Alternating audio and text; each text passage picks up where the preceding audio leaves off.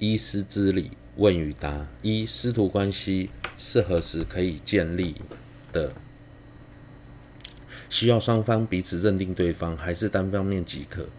答：一般而言，当文法者认定说法者是自己的上司，说法者也认定对方是自己的弟子，在这种情况下，说法者为文法者讲授正法，彼此之间就有师徒关系。在某些场合，说法者会同时为数以万计的信众介绍佛法，当下虽不见得会立刻会将现场所有人都视为自己的弟子。但由于他有我想借借由说法的来利益这群人的念头，所以在场如果有人在闻法后，这将这位师长认定为自己的上师，他们之间也会因此而有师徒关系。另一种情况，一位上师平时讲法的内容，经由录影、录音或文字而保留下来，之后有人听到、看到这段内容，升起想要依师依止那位师长，当时那位师长还在世的心。虽然他当时不在说法的现场，但因为上师最初在讲法时有想利益大众，所以他们也会因此成为师徒。以上两种情况。主要关键是在于弟子的心态。二，所谓认定对方是自己的上师，当下心中要有什么作意？是像世间的学校里，我们把某位当成自己的老师那样就算吗？还是要有别的想法呢？答：在学校里，我们视为。视某人为老师，是因为对方教导我们一种新知识，让我们能承办今生的利益。所以，从这个角度把对方当成老师。但是在佛法的领域，所谓的认定自己是对方是自己的上师，并不是以今生的利益作为考量，而是以来生的利益，知道对方能告诉我正法的内涵。并引领我走向正途，生生增上，进而走向解脱及圆满的佛果。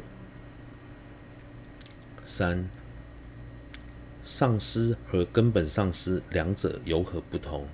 答：从世尊到我为我们传法的根本上师之间，所有的传承师长都可称为我们的上师。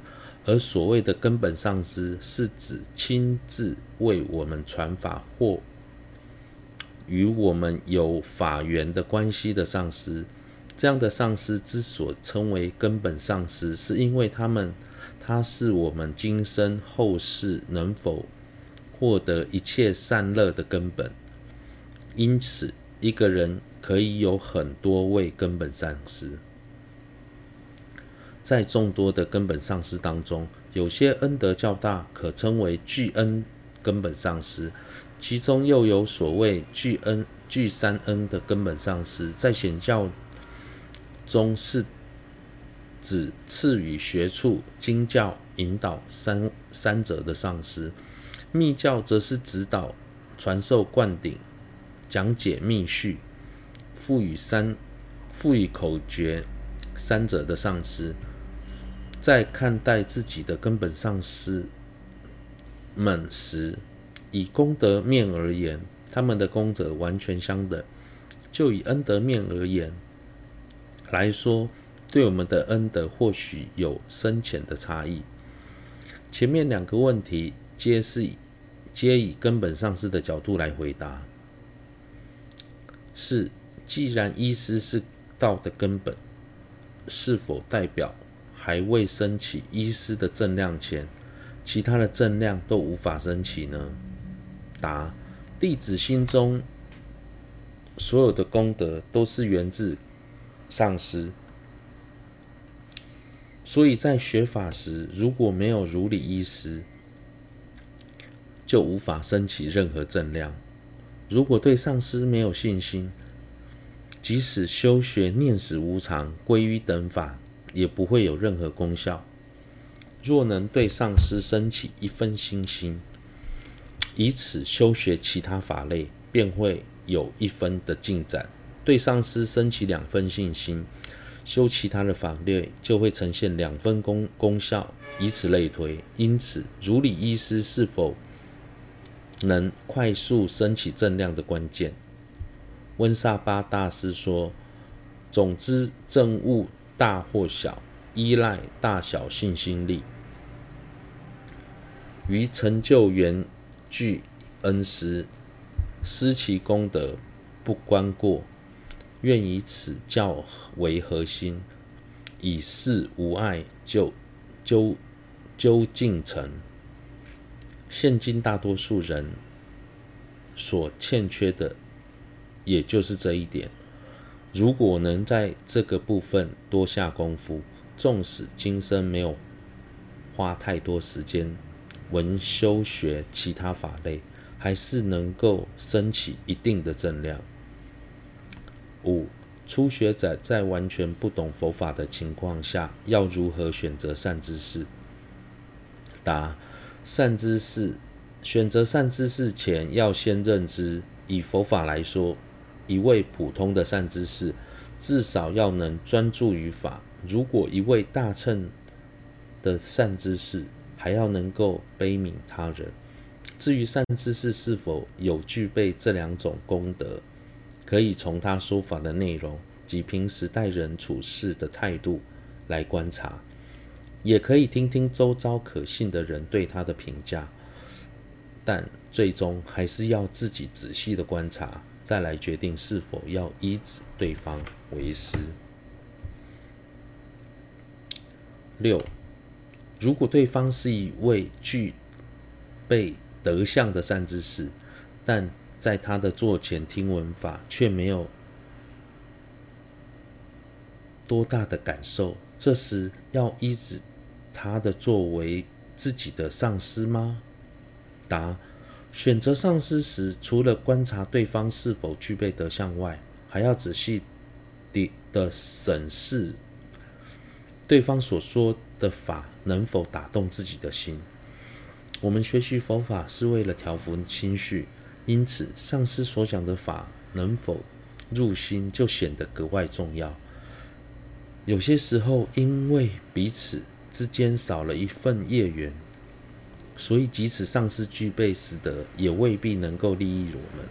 就像无法被医术精湛的名医治愈的病人，在遇到有缘的小医生后，这位医生反而能治好他的病，是一样的。在观察这一点时，要以客观的立场，常识观察。否则可能会因为自己的程度不够，或被外在的违缘影响，而使自己一时无法体会上师所说的法。七，如果专修医师法而不去闻思其他法类，是否能升起医师的正量呢？答：祖师们说。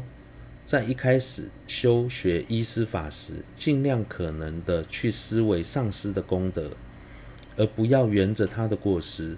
之后应该依次修学其他法类，了解整个道次第的内涵，尤其是像三宝的功德或是空性等道理，并且经常阅读祖师们的传记，必须经过反复的串习思维。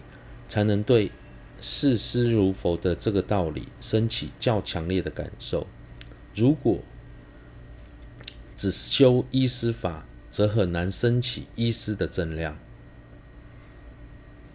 八，既然要对上师修视师如佛的信心，又要依教奉行，是否代表在医师时不应该怀疑上师所说的每一句话，而完全接受呢？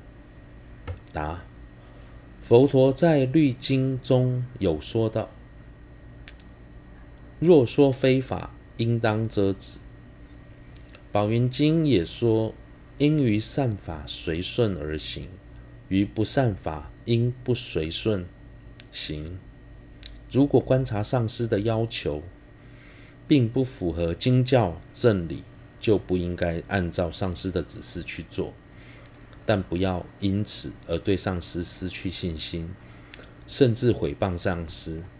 应该告诉自己，上司之所以这么说，或许是在测试我，看我能否依师做出正确的决定，或是有其他特殊的用意及目的，甚至当自己无法完全完完成上司交代的事情时，也应该婉转地向上司说明。九四一四不。一中有提到依法不依人，而在道次第中却特别强调依师的重要性。这两者有相违吗？答：世尊为了调伏各种根器的众生，在不同时间、地点宣说了不同的法类法门。在众多的法门中，有些是为了配合当时的因缘，或其特殊性的目的，所以内容不见得与事实相符。这类的经典称为不了一经。